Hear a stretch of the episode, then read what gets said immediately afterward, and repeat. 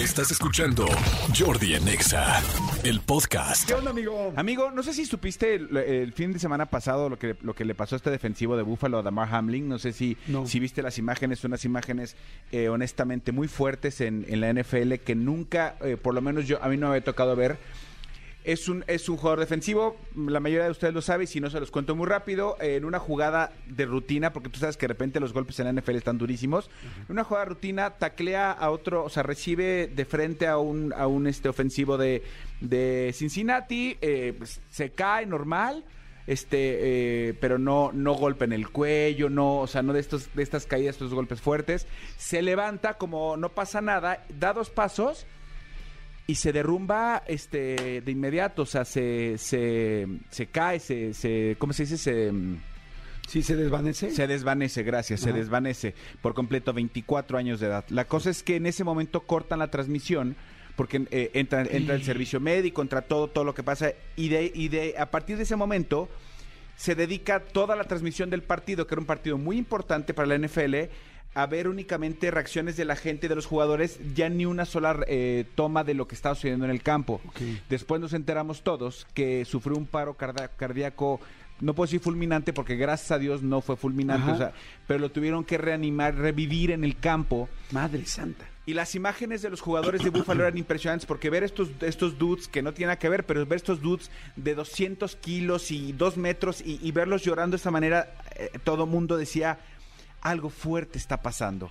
Algo fuerte está pasando porque no, la, no la- supe. la reacción que están teniendo no es, no es habitual. Bueno, eh, lo, lo lograron reanimar inmediatamente una ambulancia, inmediatamente al hospital. El partido se suspendió, amigo. Para que entiendas la, la gravedad de las cosas, el partido se suspendió A ese nivel. a ese nivel. Bueno, eh, estuvo en el hospital, prácticamente conectado, tuvieron que tuvo que estar con respirador, eh, respirador este automático, con ayuda, estaba mal es- este este chavo.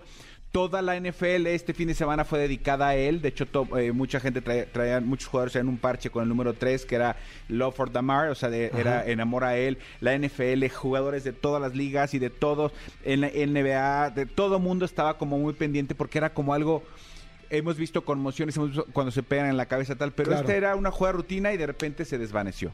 Bueno, y eh, además me imagino que pues eh, eviden- súper impactante el momento que vio la gente a que, cuadro, se, que ¿no? se desvane- Sí, claro, sí, sí, o sea, fue, fue muy complicado.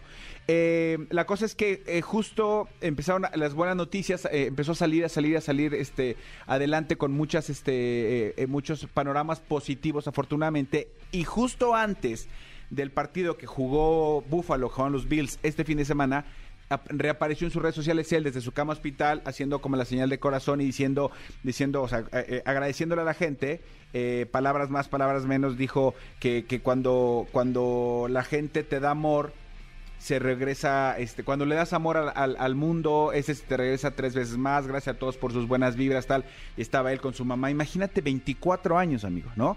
Este, bastante bien, bueno, afortunadamente ayer eh, salieron los doctores a decir que lo, lo dieron de alta, él- lo que quería era estar, estar en su casa, lo dieron de alta del hospital de Cincinnati para ya regresar a Búfalo y ya seguir en Búfalo en observación y con tratamientos, pero salió de pie, está comiendo por sí solo, está respirando por sí solo. Entonces, es, es una de estas eh, noticias eh, malas que no fue tan mala y que es, y que es increíble.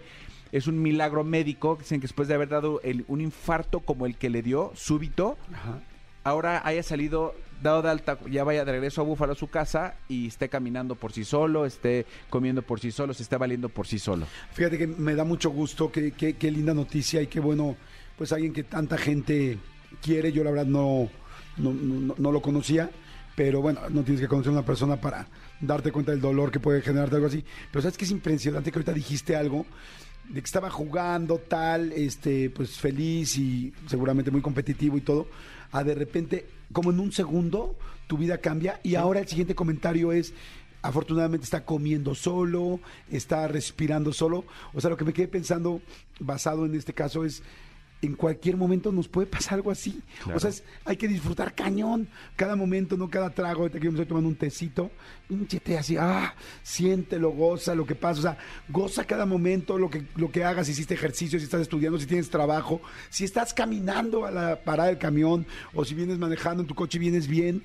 Dices, wow, qué chido, qué padre que ahorita tengo este momento y qué bueno, qué bueno que está, Sí. qué bueno que está bien, qué, qué, qué bonita noticia, porque eh, una noticia así paraliza al mundo, como lo estoy viendo. Sí, sí. Bueno, dice, todo el mundo lo sabía y yo, yo no lo sabía. Pero este... Pero para eso me tienes, amigo. Gracias, amigo. No, bueno, para eso y para nuestra amistad, amigo. Exacto. Y para el tecito. Y para el tecito. y para nuestros este, tequilas. Exacto. Bueno, tus rones y mis tequilas. Exactamente. ¿no? Zurrón. Fíjense nada más para que vayan midiendo a Manolo, como siempre les digo, ¿no? ¿Qué ron tomas, amigo? Matusalem. Amigo. Amigo. ¿Cómo, amigo? ¿También Bacardí? Pero no contestaste Bacardi, contestaste Matusalén. Ah, Matusalem. Y, y de repente tienes en tu casa alguna este, botella de un Matusalén más especial. ¿Hay un Matusalén más especial? Hay un Matusalem este, Gran Reserva. Sí. Y también hay años de añejamiento con el ron, ¿o no?